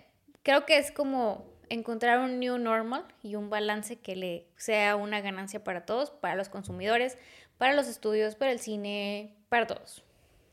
Sí, este, yo también, o sea, como que pienso en todo esto, como que está tardando en arrancar, pero como dices, creo que el streaming es realmente parte ahí de lo que está jugando en contra de todo esto. Obviamente, no sé, o sea, yo creo que los, los mismos estudios pues no tienen tampoco la misma, digamos, recaudación en cuanto a una película que salga de streaming, por ejemplo. Yo, yo sé que por más que fue como que no, estábamos en pandemia y no había algo más, por ejemplo, Disney perdió masivamente cuando sacó Black Widow directo streaming y que no pudo tener un estreno en el cine. A lo mejor no hubiera este, logrado cifras extraordinarias, pero pues le hubiera ido creo que mejor en ese sentido. Yo principalmente lo que veo es no sé realmente si la gente como que las películas son las que ya no les llaman. Puede ser. como, como dices, o sea, a lo mejor ya prefieren ver este pues algo más sencillo o digo algo más de franquicia como te digo este y por eso les llama más la atención ver como películas de Marvel películas de DC que luego a la vez nos estamos quejando que ya no son buenas que este son lo mismo que son ese refrito pues sí pero la gente sigue yendo más a ese tipo de películas que, por ejemplo, ahora la de Martin Scorsese. Este, No, digo, obviamente entiendo que no es para todos, pero es ese punto de, pues sí, pero es que no me interesa. Pues, pero no lo has visto, o sea, no, no, no me interesa. O sea, es como que, oye, pero pues tiene buenos reviews, lo hizo Martin Scorsese, aparece Leonardo DiCaprio. Y antes creo que sí era como una opción, o sea, es de que bueno, vamos a ver la de Scorsese al cine. Aunque no supieras nada de la película, pero es como, o era, o para algunos es la salida, o sea, es de que es tu date night ir al cine, entonces pues hay que ver cualquier película aunque no sea una franquicia. Ándale, eh, eso, o sea, como que a lo mejor se volvía más como ese punto de, oye, una date night, vamos, vamos al cine, este pues ya lo, hacías como más tu rutina y ahora pues ya tu rutina es que, como dices, puedes llegar a tu casa, ver Netflix, ver este la plataforma de streaming que quieras ver y vas a tener una película nueva, una serie nueva, este, muchas cosas, muchas opciones. O incluso, bueno, pues veo una película viejita como lo hacemos nosotros. Pero, pero es eso, o es como que ya te quedas. Y luego, por ejemplo, están estas películas como Five Nights at Freddy's. Le fue súper bien. O sea, es segurísimo que viene una secuela porque le fue súper bien, pero es eso, es como, ajá, pero entiende, y el mismo estudio, o sea, que fue en este caso Apple Studios, entiende que la apuesta por la, este, ¿cuál es el nombre de, la película? Flower and the Moon o esta de, de Martin Scorsese, ¿te, ¿te, acuerdas? No, no te acuerdas. No me acuerdo. Bueno, o sea, este, ustedes saben que somos muy buenos para los nombres, pero, o sea, lo que refiero es como que estas apuestas donde dices, bueno, o sea, voy a perder pero quiero hacer como una película de calidad, quiero hacer como este cine de calidad que te pueda retar este, mentalmente, que te lleve a esa conversación post este, la función de cine, en donde platiques con, con quien te haya acompañado, este, ya sea tu pareja, ya sea un familiar, ya sea un amigo, donde digas, oye, mira, me gustó esto de la película, me gustó esto del otro. Y no tanto como quedarte con, con que, ah, no, pues, este, pues estuvo chida, sí, sí, estuvo chida. Y ya, o sea, es como, como que esa parte. Yo creo, o sea, yo sí siento que es muy valioso ese tipo de cine. Me gustaría también que sí hemos visto obviamente que pues están dominando el cine de superhéroes, el cine a lo mejor de franquicias, este, todo esto. Me gustaría que pues pudiera resurgir poco a poco este otro, este otro tipo de cine en donde, bueno, pues es nada más una película que no está conectada a un universo, un, un multiverso o tipo todo esto este, y disfrutar una historia nueva que a lo mejor tampoco no conocemos porque no está basada en un libro, no está basada en un juego, no está basada en todo eso. Yo creo que eso, eso falta, pero a la vez siento que falta como un punch de los estudios de calidad, número uno. Este, y pues que por ejemplo los proyectos estos de este Warner que no nos deciden cancelar a la mera hora cuando pues oye ya se hizo toda la chamba sácala o sea deja que que realmente el público decida y sobre eso, bueno, ya vas moviendo, pero pues cuando decide, creo yo, un, un ejecutivo dentro de la comodidad de, pues el que no, no fue un dinero que realmente le invirtió, no fue un trabajo que realmente hizo, no fue un tiempo que realmente le dedicó a, a, toda la creación de esta, pues de este, de este, pues sí, o sea, de estas películas, de estas producciones de series y lo que sea, pues es muy fácil decir, no, no va. pero pues se pierde como, como todo eso y pierde yo creo también la ilusión tanto de los creadores como el mismo público, porque igual el, creador dice, no, pues sabes qué, lo único que funciona es la fórmula. Entonces vamos a hacer puras películas de fórmula, vamos a hacer puras películas de esta temática, de superhéroes, de esto. O sea, digo, le echamos mucho a los superhéroes. Nos gustan mucho, obviamente, pero pues entendemos que puede haber más. O sea, entonces yo siento que es como, pues, luego se queda esa parte y luego el mismo público dice, no, pues es que es lo mismo. O sea, es lo mismo. Bueno, pues vamos. O sea... Y sabes también, digo, en lo que te escucho hablar, me pongo a pensar también que, o sea, si hablamos del cine y de toda esta experiencia que, que pues sí, o sea, es una experiencia tal cual, o sea, el tener una first date en el cine o demás. Pero también hemos visto películas este año, me acordaba ahorita que, que por ejemplo, Past Lives o, o películas como más indies, sí, sí. que también creo que pues las, los productores o los estudios pues no tienen un budget a lo mejor para, para lanzarlo a, así como, como a tan, tan alto y, los streamings funcionan para ellos. O sea, venderlo a un Amazon, a un Apple, tal vez puede ser un poco más, eh, o distribuirlo más bien en, en, estos streamings, pues puede ser un poco más budget friendly para los estudios que apenas están haciendo cosas y que no tienen un recurso tan grande como a lo mejor sería un Warner o demás. Y ahí es donde hemos visto otro tipo de historias. O sea, que eso es lo que nos ha gustado. O sea, ahorita lo que se me vino a la mente fue Past Lives porque fue como algo súper diferente, son súper cosas indies, pero estuvo increíble. O sea, a mí me hubiera gustado tal vez verla en el cine. Bueno, mira, justo, este, ya iba a ser el tema, pero esto, este, perdón, nos extendemos un poquito, pero eh, justo eso que dices, o sea, Past Lives era de A24. Eh, A24, recordemos que ha sido esta este, productora de películas que ha estado como apostando a estos proyectos, como dices, indies o proyectos pues que no traen tanto renombre como fue en su caso Everything Everywhere All at Once. O sea, ellos son los que han apostado a esto, han apostado a otras películas que como siempre... La de la mano, la de la mano que da miedo también es de ellos. Este, Talk to Me eh, y bueno, cantidad de otras películas que precisamente, o sea, le apuestan a esto. Pero justo hace unos días sacaron un comunicado diciendo, no es imposible mantener este modelo de negocio.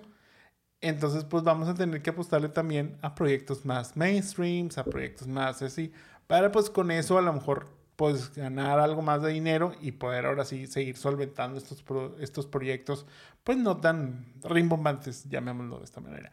Entonces bueno, es, es, esa parte en donde pues los mismos estudios que apuestan a esta nueva, este, pues no nueva corriente, llamémoslo así, pero pues a, estas nuevas cosas o nuevas tendencias o nuevas eh, ideas, pues están batallando por lo mismo.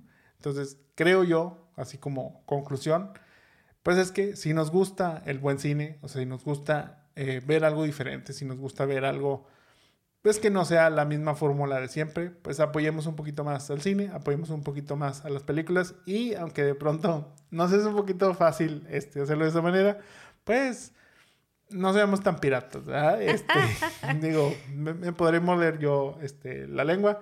Eh, por ahí me decían, pues igual y puedes decir ahí que lo busquen en alguna cueva, o sea, sí, pero este, también sería bueno pues apoyar de vez en cuando, cuando podamos principalmente a todo esto.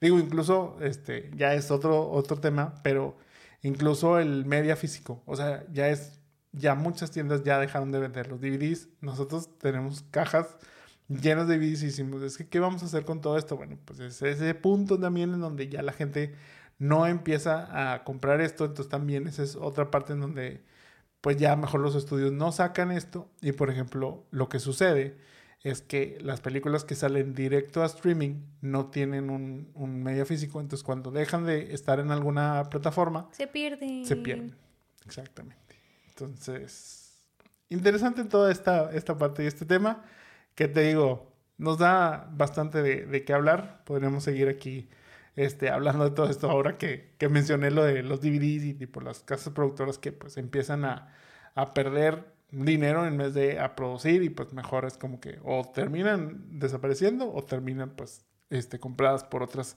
más grandes y ya no tienen el mismo control, pero pues es parte de esa este mundo complicado dentro del cine. Vayan al cine, oigan. Vayan al cine, ahí de vez en cuando, que vayan eh, una vez al mes. Nosotros este, trataremos ya de ir un poquito más para Llévame al cine. Sí, para no irnos tanto con pura recomendación de streaming. Pero bueno, pasemos a la película de esta semana, la cual es El diario de la princesa. Protagonizado por Anne Hathaway y Julie Andrews, El diario de la princesa nos cuenta la historia de Mia Thermopolis, una tímida adolescente quien descubre es la princesa de un pequeño país en Europa. Para reclamar su trono, deberá prepararse y demostrar que es digna de ser una princesa. El diario de la princesa es una historia basada en un libro del mismo nombre, escrito por Meg Cabot. La película fue dirigida por el actor y director Gary Marshall, quien previamente había hecho Novia Fugitiva, La Otra Hermana y Mujer Bonita. Curiosamente, El Diario de una Princesa y El Diario de una Princesa 2 fueron producidas por la actriz y cantante Whitney Houston. Ay, tía Whitney. En Rotten Tomatoes tiene una calificación de 49% por parte de la crítica y un 68% por parte del público. Roger Ebert le dio una y media estrellas, Ah. diciendo que es un recicle de historias del patito feo con pequeñas pausas para hacer chistes clichés alrededor de una historia tonta. Pero la verdad es que nada de esto importó, ya que con un presupuesto de 26 millones de dólares, Hathaway y Marshall lograron un éxito inesperado recaudando 165 millones de dólares. La verdad es que yo siento que sigue contando. O sea, ese cash sigue contando. Ahorita debe tener mucho más dinero esta película. Oye, este, ¿qué te pareció a ti esta película? Volviendo a este, tu Roman Empire, A la realeza y todo esto. Esta película, la verdad es que siento yo que no hay este, niña a mi edad o muchacha, mujer, como quieran decir, Señorita. señorita, lo que sea, la neta, eh, que no haya visto y no haya eh, soñado con vivir en Genovia alguna vez o esperado que a lo mejor algún día su abuelita les dijera que también ustedes eran una princesa. Me incluyo, la verdad es que la mía obviamente no me dijo nada, pero bueno, pues yo soy la princesa de mi casa. Eh, esta película, la verdad es que es, también de mis favoritas. La puedo ver la, ahora con el rewatch. O sea, eh, la disfruto mucho. La neta sí es muy tonta, oigan. O sea, es muy tonta, pero para ese momento, pues sí. O sea, lo que quería hacer era que alguien te planchara el pelo y de repente llegara alguien y te diera clases de ser como un royal. Pero, y esperabas realmente que algo, o sea, que de repente dijera, no, o sea, tú eres un royal y vamos a un baile, o sea, te transformaran todo. Eh, tener estas amigos, o sea, como que esta vida de, de Mía, donde, bueno, pues es como media loser, pero como quiera, pues va a un colegio bien, o sea, la neta, porque su papá le dejó este, pagada su, su tuition. Eh, y pues es la fea, la que no sabe hacer nada, y luego, pues bueno, ya que es La de princesa. antes le pasaba de amor. Ya que es una princesa, pues ahora todos quieren ser su amiga. Fue el debut de Anne Hathaway y Mandy Moore. Ujú. Este, y. O sea, la puedo ver millones de veces. Puedo ver. Fíjate que la 2 no me encantó tanto, pero creo que la 1. la puedo ver, no importa cuántas veces la pueda ver. No me acuerdo la primera vez que la vi. Creo que no me acuerdo si la vi en el cine. No me acuerdo, la verdad, pero pues la he visto millones de veces. Y, o sea, siento que es una historia simple. O sea, no tiene tanta análisis detrás de, o sea, la neta. Pero, este, ¿qué opinas tú? O sea, ¿cómo? ¿No crees que esta es una película profunda? Precisamente, o sea, de lo que venimos hablando, o sea, historias que están, este, bastante... Nos dejan pensando después de ver esto. Claro, o sea, todavía a mi edad sigo pensando que un día me van a decir que Que también por- soy una princesa y novia, o sea, totalmente. Oye, pues obviamente esta película está dirigida al público femenil principalmente. Yo, por lo mismo, cuando salió, no, no la vi, o sea, no la fui a ver al cine. O sea, incluso, digo, o sea, no, no estoy criticando realmente, pero me sorprende que esta no haya sido una película que salió directo a Disney. O sea, que fue una película para el cine.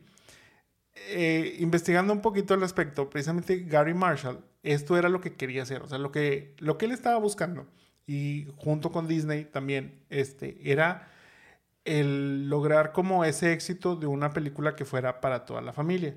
En este caso es eh, clasificación G, que es este, en Estados Unidos, pero que era muy, muy poco, o sea, obviamente que no fuera animada, número uno, sino que fuera una película este, con actores de carne y hueso, un live action, este, y que aparte su clasificación fuera G.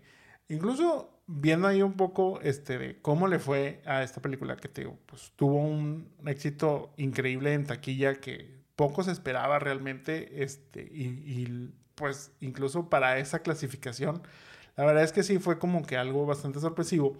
Pero luego dicen, es muy raro que no le quieran apostar a este tipo de películas, cuando luego también ves que películas que son clasificación PG-13, o sea, para adolescentes, o las mismas incluso para adultos, no logran ni la mitad de la taquilla que, que logró esta, esta película. entonces es como, es como raro esa parte de decir de que, pues, ¿por qué no le apuestan más a películas familiares? Tipo, ¿y por qué se tienen, a lo mejor, se brincan a la clasificación de, este, para adolescentes y adultos, en donde, pues, no es tanto para niños, porque, pues, como no es una caricatura, ya saben que, este, ellos creen que si es una caricatura es para niños, si no lo es, pues no, a lo mejor ya es para un público más, más grandecito.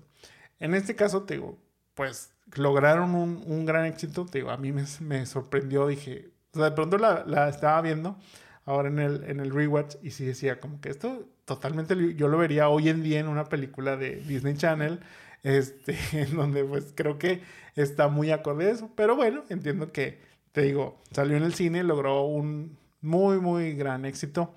Y te digo, esta película yo si acaso la vi, la vi, te digo, unos dos, tres años despuésito de que, de que salió. Obviamente la vi en la, en la televisión. Y fue más como, como por ese punto de, ok, o sea, me han hablado mucho de, de esta película. Entonces, pues, pues igual la voy a ver. este, incluso ahora que, que veíamos el, el, rewatch, te decía, no me acuerdo de esta parte de la historia. Y luego, mientras avanzaba la historia, fue cuando te dije, ah, ok, creo que estoy mezclando la 1 con la 2 este, por eso también como que siento que hay unas cosas que recuerdo y unas cosas que no recuerdo. Yo entendía obviamente la premisa principal de, de esta historia, en donde pues bueno, era este, la joven que recibía esta noticia por parte de su abuela, en donde le decía, pues tú eres la princesa de Genovia y eh, pues necesitas hacer tu, tu, entrenamiento para reclamar este, tu, tu trono. Ella pues entre renuente y no, teniendo una amiga, pues. media, tóxica. Sí, sí, sí. Este, media bitchy ahí, este, con esta, con esta situación. Eh, pues bueno, total, hace toda, toda esta parte. Pero, no sé, o sea, no, no digo que sea mala, pero sí siento que, por ejemplo, es más, mira, aquí creo que estamos en, este, en esta situación en donde, por ejemplo, a ti ver los Goonies no te gusta. Y a mí, o sea, pero no es que necesariamente sea mala, es que no me gusta, o sea, vaya, o es que no te gustaba a ti. En este caso yo creo que, que sucede lo mismo, o sea, el diario de una princesa no es mala, pero a mí no me gusta, pero porque también no va dirigida a mí. Eso totalmente estoy de acuerdo, o sea, es como películas de niños, películas de niñas, por más que aquí seamos inclusivos y abiertos a todo, pues sí hay películas que en su momento, sobre todo antes, pues eran muy dirigidas, o sea, los Goonies eran totalmente los niños y la aldea de la princesa pues era las niñas, o sea, las niñas que te, en un día querías que tu mamá te dijera que eras una princesa, o sea... Ahora, dejando eso de lado, yo creo que, por ejemplo, Julie Andrews hace un muy buen papel como, como la reina. Este, Ian Hathaway hace un muy buen papel también como, como esta mía, la princesa. Eh, lo que, por ejemplo, mencionan también dentro de este, pues lo que hubo alrededor de, esta producción, bueno, es que como Anne Hathaway, pues era su primer papel, Julie Andrews la coachó mucho, o sea, entonces pues muy padre, porque realmente tener a una, pues mega estrella, digamos, como, como en el caso de Julie, teniendo, o sea, guiándote, digamos, en tu primera película y todo eso, pues la verdad es que es bastante, bastante padre. O sea, no cualquiera puede, puede presumir e, esa parte. Como te digo, pues El diario de la princesa fue la primera película de Anne Hathaway, lo cual pues obvio le da un plus que pues tuvo todo ese éxito sin lo que decíamos, sin ser esa star, star talent dentro de esta, de esta película y sin ser una actriz muy reconocida. Pero obviamente hubo otras actrices consideradas para el papel de Mia. Este, viendo la lista, sí hay unos nombres que no me cuadran este, muy bien, tomando en cuenta sobre todo que pues Mia debe tener 15 años, o sea, está por cumplir los 16, y pues bueno, al final Anne tenía 17, entonces pues estaba como muy de acuerdo. Según este, Wikipedia, en su lista tenía, por ejemplo, a Kirsten Dunst y Jessica Biel, que tenían 19 años. O sea, creo que entran dentro de, este, pues mínimo al, rango de edad, no me, no me brinqué tanto. Pero luego, por ejemplo, está Claire Danes y Kate Hudson con 22. Ah, es que siento que está o sea, como que Claire Danes y Kate Hudson para mí son como que personas diferentes. O sea, están como Clarence es joven, Kate Hudson no tanto. Este, pero por ejemplo de esas, pues como que luego, o sea, y las que mencionaste anteriormente, pues Kristen Dunst, luego la, eh, la relación nomás como un poquito más sarcástica, o sea, no tan inocente, este, y luego, pues bueno, desde que hizo entrevista con el vampiro y así, y pues está, eh, Jessica Biel. Jessica Biel. Pues tampoco, o sea, era como que... O sea, yo creo que, por ejemplo, Jessica Biel o sea, me hubiera gustado verla en el papel porque se me hace bonita. Y a lo mejor como que si hubiera dado todavía como un poquito más el vibe que me dio Anne Hathaway. Siento que pudo haber sido la mala. Sí, está, o sea, mm, Jessica Biel. Sí, sí, sí. Otra de las que están ahí, por ejemplo, es Katie Holmes, este, Sarah Michelle Gellar y Brittany Murphy. Este, Katie Holmes, como quiera, fue una princesa en otra película. o sea, de que, o sea, como que si no era en esta, como quiera hizo su película de donde era una princesa. Entonces, este, no hubiera tenido el charm de Anne, fíjate. Por ejemplo, yo a Sarah Michelle Gellar de plano no la ah, veo. No, ella es Buffy, totalmente. ajá. Eh, Katie Holmes, a lo mejor, o sea, incluso ella tenía 23 años en ese, en ese entonces y creo que a lo mejor hubiera dado el gatazo, porque ella sí como que tiene esa carita que la hace ver como un poquito más, más joven. o sea, en su momento fue princesa. Otras son este, Liv Tyler, que tenía 24 años en ese entonces, mm. Reese Witherspoon con 25 y Alicia Silverstone también con 25. Ya están muy grandes. Sí, creo que ya están, digo, o sea, tú sabes que como quiera les encanta siempre agarrar este, actrices de veintitantos y, hacerlas este, pasar por, por jovencitas, en este caso de, de prepa. Este, creo que, ah, no sé, o sea, Reese Witherspoon, a lo mejor, creo que Alicia Silverstone no, ya siento que ya no hubiera encajado tanto en este papel. Por ejemplo, luego también está Drew Barrymore con 26 años, Kate Beckinsale con 28. Ay, no, aparte es la de los vampiros, ¿verdad? Sí, sí, sí.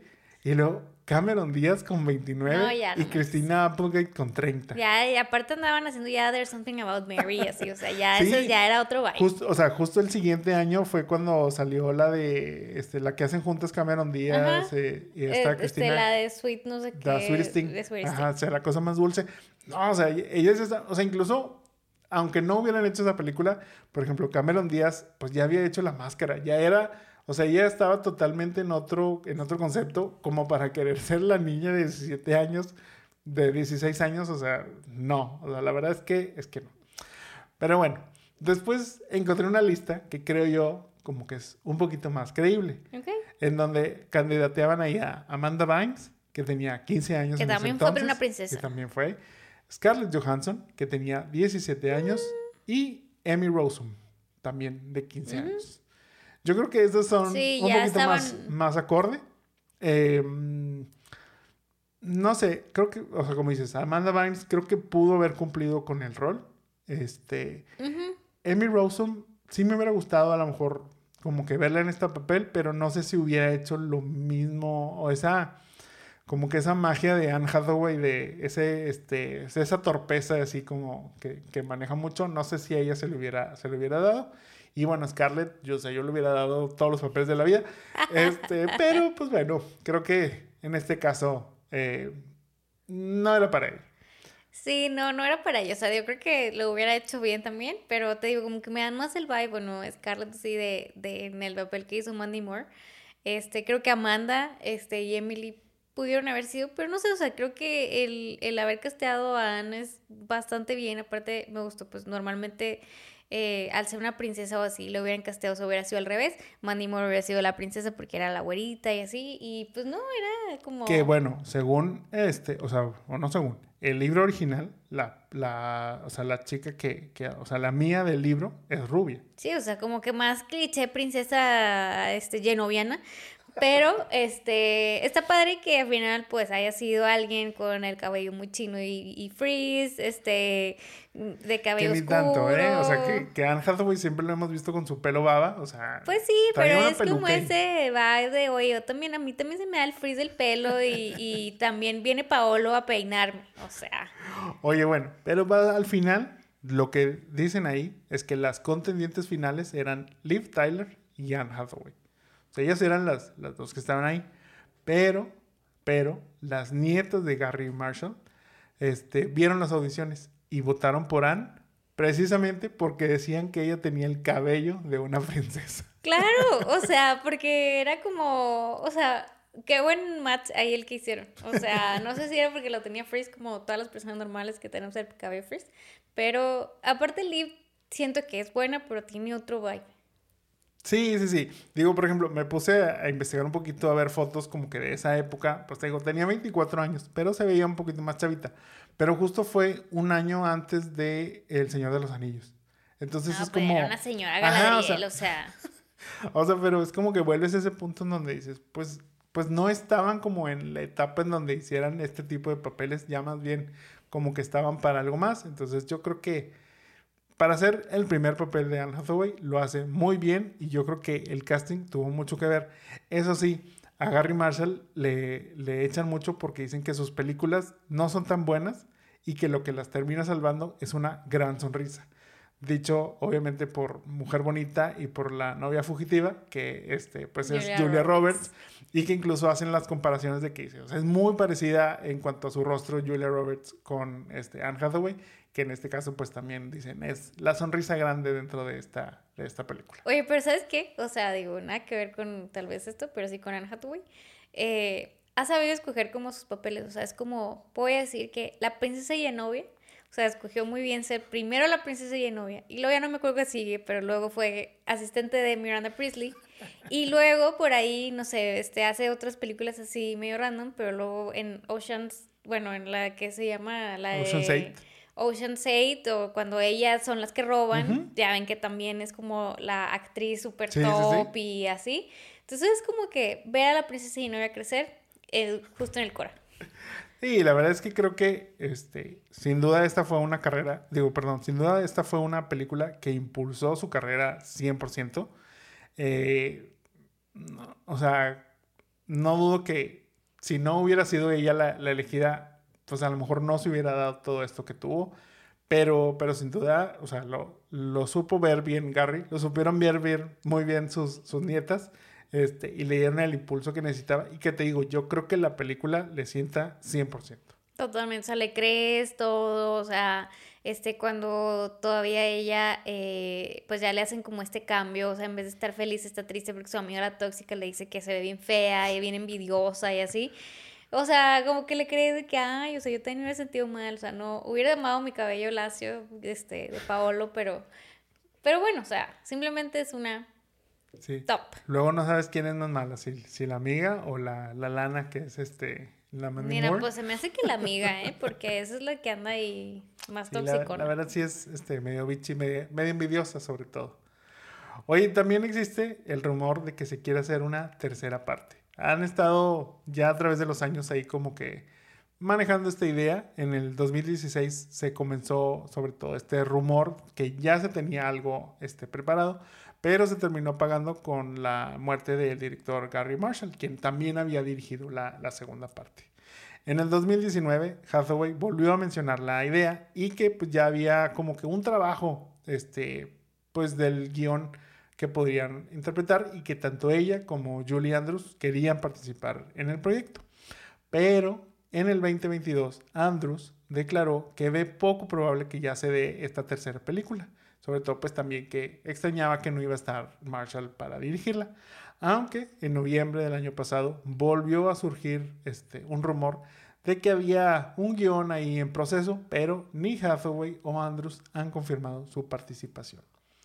¿De qué crees que podría tratar esta tercera película? Pues no sé si ahora, este, pues ya bien empoderadas en Genovia, Y no sé, a lo mejor, digo, iba a decir que ahora Anne iba a ser como la que iba a escautear esta nueva realeza. Pero también no, sé. está tan grande. O sea, y ni modo que también- se le haya perdido un- una nieta ahí por ahí, pues estaría raro, ¿no?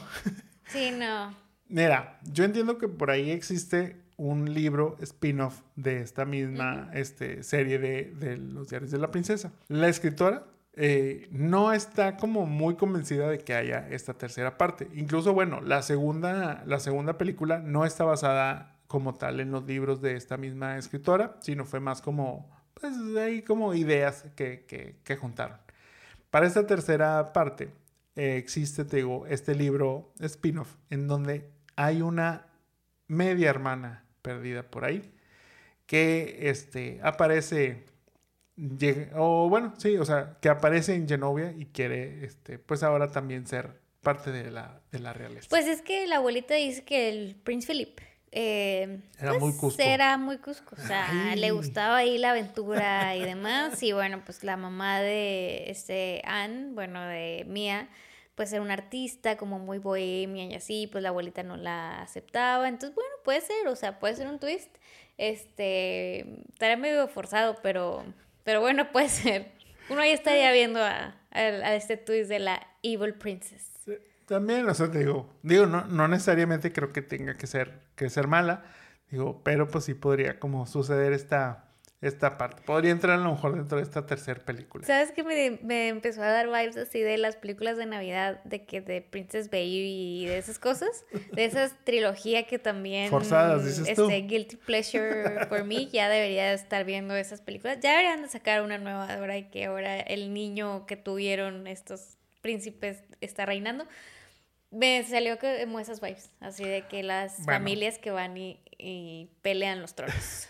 Otra también ahí de, los, de las teorías que hay alrededor de esta idea, pues es que a lo mejor no sea una tercera película, sino sea una serie para Disney Plus, en donde pues tanto Andrews como Hathaway pasen el trono ahora sí que a alguien más para que continúe esta, estas aventuras y que pues haya un nuevo, que oye, mind blown, perdón, este, pero mind blown que esta película se llama El diario de la princesa por el diario que le regalan al final y ella escribe en ese diario y de ahí salen todos. Wow, o sea, wow. o sea, como, como diría el meme, eso es cine. Eso sí, No toman en serio la realeza esta gente. ni modo. Pero bueno, pasemos al remake cast. ¿Te parece para esta posible, pues ya, o sea, no- en este caso no sería una tercera, sino mejor vamos a hacer un reboot y que a lo mejor esa ya pueda ser como una, una trilogía. Para el papel de Lana Thomas, interpretado por Mandy Moore, que no, o sea, la mencionamos y no mencionamos mucho, pero como contexto, pues es la mala. O sea, en realidad, o sea, es la mala envidiosa, amiga envidiosa dentro de la escuela. Bueno, no es amiga. Pero es como la bonita. O sea, es la bonita que es porrista bulea. y bulea a la gente Exacto. y es Cliché. envidiosa. O y ya. Cliché, como diría este Roger Ebert. Pero, pues bueno, ¿para quién? Para el papel perdón, de Lana Thomas, ¿a quién tienes tú? Ah, yo tengo una que te encanta gastear de mala, que es Uy, Millie Bobby Brown. Casi me iba, o sea, casi me iba por esta fórmula, pero luego fue como, como esas cositas de que encontré a mi Mia Thermopolis este, ideal y dije, no, o sea, y ya de ahí, como quien dice, se fue desgranando la mazorca. Este... no, no, no, o sea, ya de ahí fue, fue saliendo como muy fácil este, este cast, aunque batallé con uno, ahorita les digo con quién. Pero yo para este personaje tengo a Ariana Greenblatt, quien es la pequeña Gamora en Avengers Infinity War, la pequeña Ahsoka Tano también en la serie de Ahsoka o Sasha en Barbie. Para Lily Moskowitz, que decimos es esta amiga tóxica interpretada por Heather Matarazzo, que no tiene nada que ver con el matarazo de Stranger Things, este, no, no son familiares, por más que pueda parecer. ¿A quién tienes tú para este personaje tóxico? Pues yo, así como tú, descubrí el, el hilo negro y traje a medio vibe de Stranger Things. Uy. Entonces voy a castear a Priya Ferguson, a Erika Sinclair de Stranger Things. Súper tóxica, que es esa Erika también. No, no, no es tóxica, en la serie es muy buena. No, no, Es buena, pero tiene ese vibe de que puede ir a decirle, oye, ¿por qué te plancharon el pelo? Y así. Podría ser. Yo para este papel tengo a Scarlett Esteves, quien es Megan en Daddy's Home de la 1 y la 2, o Trixie en Lucifer. Desgraciada también. Totalmente. Pero creo que, o sea, ajá, o sea, digo, yo sí haría cambios en este personaje que no fuera tan tóxico. Me gusta esa onda que traía ambientalista y eso, obviamente iría Ah, muy sí, bien, sí. muy acorde este, a las temáticas de hoy en día. Entonces creo que ese, esa parte sí, pero sí quitaría un poquito lo tóxico y la haría una mejor amiga para, para Mia.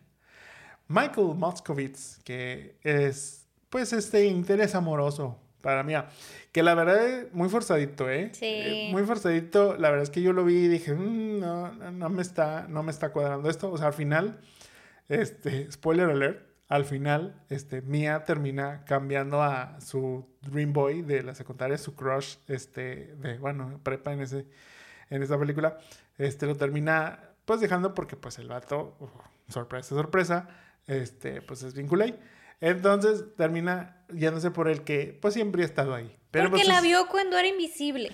Sí, o sea, pero, pero a ella le seguía valiendo madre. O sea, es como que no, no es como que hubo realmente una, un- una parte donde digas, ah, claro, o sea, hay un match ahí. O sea, ella nunca le tiró un No, pedo. pero pues tenía que llevar a alguien al baile y dijo, no, pues ese que me vio cuando era invisible. O sea, pero bueno. Michael Moskowitz, el hermano precisamente de la, de la amiga, que, oye, tengo una duda aquí, o sea, digo, no me la vas a resolver, pero, pero ¿por qué van los dos? en- o sea, ¿por qué tienen clases los tres juntos? O sea, ¿son gemelos? ¿Quién sabe? O sea, porque eso nunca lo, nunca lo, lo mencionan. O sea, no sé si sean como que de la misma edad o qué onda, pero pues bueno, plot hole ahí este, encontrado en esta maravillosa película. Michael Moskowitz, interés amoroso de Mia, bueno, Ish, este, y hermano de Lily Moskowitz, interpretado por Robert Schwartzman. ¿A quién tienes tú? a Jack Dylan Grace, a Eddie de It. Ok, ok. Mm, sí, o sea, creo que puede, Pues tiene que, tiene que ser así como medio tetazo inocente. Sí, sí, sí.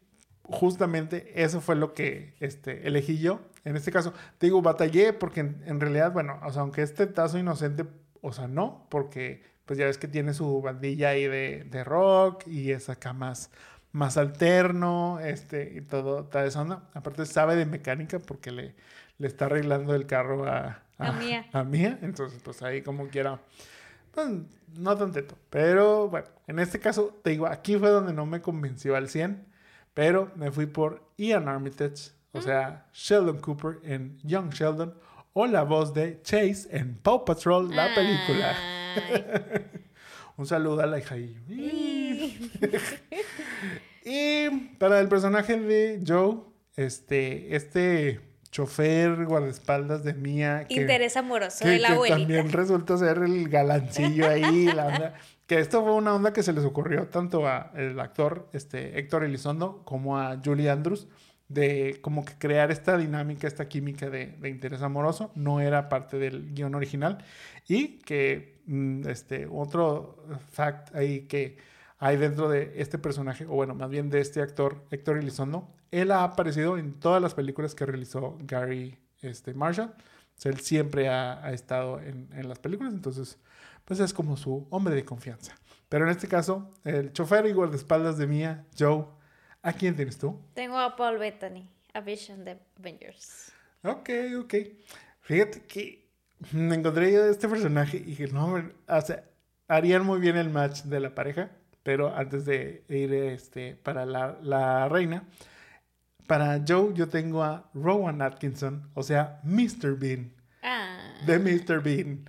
Y pues yo creo que esa es la mejor referencia que puedo dar para este personaje. Si no saben quién es Mr. Bean, pues la verdad es que no, por más que les diga a otros, no van a saber. Para Queen Clarice Renaldi, interpretada por Julie Andrews, la reina, este, abuela de Mia. ¿A quién tienes tú? Este, pues a una reina también. Traigo Ah. a Olivia Colman, obviamente. A la Queen Elizabeth de The Crown. Ok, ok. Ah. Obviamente nadie se compara a Julie Andrews. O sea, él es un pan de Sí. Dios. No, y, o, o bueno, o sea, y que, que este, dentro del libro, la reina es más dura. O sea, en realidad no es tan friendly. Tan sweet como Ajá, no es Julie. tan friendly Entonces como fue. sí queda a mi como Olivia. fue Julie, o sea, es incluso bueno, hay un, o sea, cambios ahí en la historia dentro de es que ella es la que le habla, fíjate, paralelos de la vida, ella es la que le habla a los paparazzis a- cuando la descubren. Eh, ella es la que, pero pues te digo, porque es más bichona y todo eso, eso Pero pues aquí le hicieron más friendly, amigable. Que por cierto, precisamente como Julie Andrews es una dame, este, eh, coronada por la, por la misma princesa este, Elizabeth y todo. Reina. Reina, perdón, este, Isabel.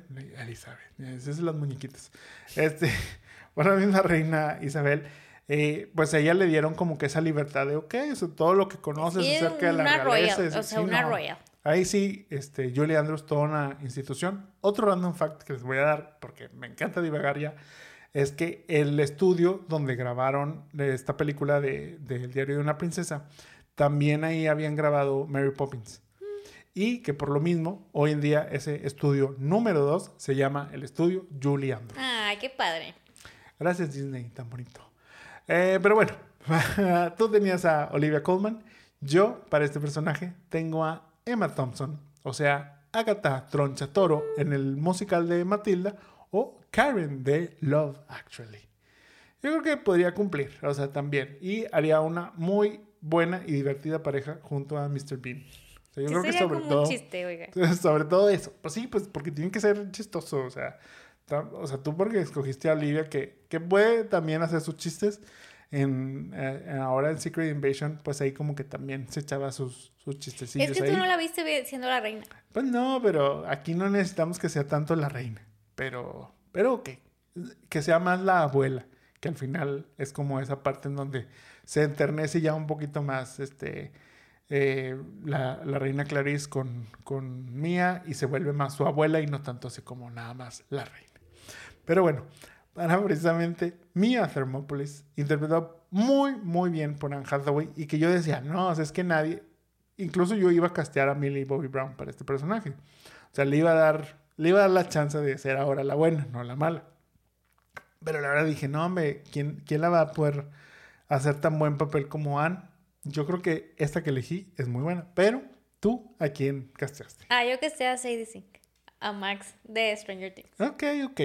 Bueno, es que tú como que ya te fuiste todavía a como que las edades un poquito más grandes de están que entre... 21. Ajá, o sea, tú sí, tú sí se fuiste, digo, estabas criticando que Liv Tyler y así. Tenía 24, esas tienen 21. Todavía está la chance. Yo sí me quedé en los 16 años, en esa, en esa. Cuando investigaba dije, a ver, ¿quién tiene 16, 17 años que puede entrar en este papel y así? No, o sea, yo creo que esto sí, vas a estar muy de acuerdo conmigo. Para este papel, yo tendría a Sonny Sandler. Stacy Friedman de You Are So Not Invited to My Bad Mitzvah o la Nepo Baby, una de las Nepo Babies de Adam Sandler. O sea, la verdad es que yo creo que podría hacer muy bien el papel.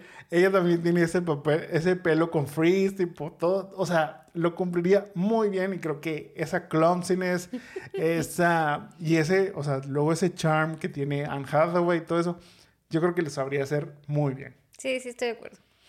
Pero bueno, pasando ya a la parte del remake cast, ¿harías un remake o te quedas con lo original? No, no voy a hacer un remake. No voy a hacer un remake de esto. O sea, por más que la fórmula eh, pueda ser y haya otro, o sea, más bien, pues bueno, puede ser una, una secuela. Pero no haría un remake. Viva Genovia. Yo sí haría un remake, en este caso, porque como no tengo apego a esta película, es que me vale. Este, pero no, o sea, digo, y la verdad creo que este cast funcionaría muy bien. Este, entonces yo le daría la oportunidad a Sonny Sandler de hacer una nueva película en este caso, este, El diario de una princesa 2023, 2024 si quieren, porque ya, ya estamos llegando al final del, del, año. Este, pero yo creo que sí, funcionaría muy bien y que, o sea, entiendo que como dices, pues es como la película para muchas este, chavitas de los noventas, tipo todo eso, pero yo creo que se puede actualizar, creo que hay unas cosillas a lo mejor que podríamos actualizar. Eh, le podríamos meter un poquito como nos encanta el empowerment femenino y que no estamos dependiendo, que en realidad no están dependiendo de, de un hombre, porque tampoco no es como, bueno, creo que en la 2 sí, pero aquí es como que no, pues, o sea, tú simplemente eres la nieta, hija del de el príncipe y pues por ende tú vas a ser ahora la princesa, eso es lo, lo único, entonces no había tanto que forzarla con el, con el novio que yo por eso creo que en este caso Ian Armitage podría funcionar como a lo mejor un muy buen amigo, no necesariamente el novio, y pues ya después para la dos ya veríamos, este, lo checamos. Pero bueno, te digo, yo sería un remake de esta película. Hemos llegado al final de este capítulo, pero antes de despedirnos, ¿vieron el diario de La Princesa? Se habían enterado que por eso era el nombre de esta película, o sea, porque le dan un diario. Es que yo sigo muy impactado por todo esto. No, la verdad es que yo pensaba que, el que la película se llamaba El diario de una princesa. Entonces yo pensé que alguien contaba como que la historia a través de su diario, sí, pero no, ya vi que es el diario físico que tiene ella. Recuerden que pueden dejarnos todos sus comentarios en cualquiera de estas redes de Los Jamones Podcast, ya sea en Facebook, YouTube, Instagram y TikTok. Muchas gracias a todos por escucharnos. Esperamos hayan disfrutado el capítulo. No olviden dejarnos un like y compartirnos. También escríbanos sobre las películas que les gustaría que revisitemos o lo que sea que nos quieran contar y recomendar. Con todo gusto los leemos. Esto fue Remake Rewind. Mi nombre es Jaime Garza. Yo soy Mónica Antú. Nos vemos y escuchamos en la próxima. Bye. Bye bye.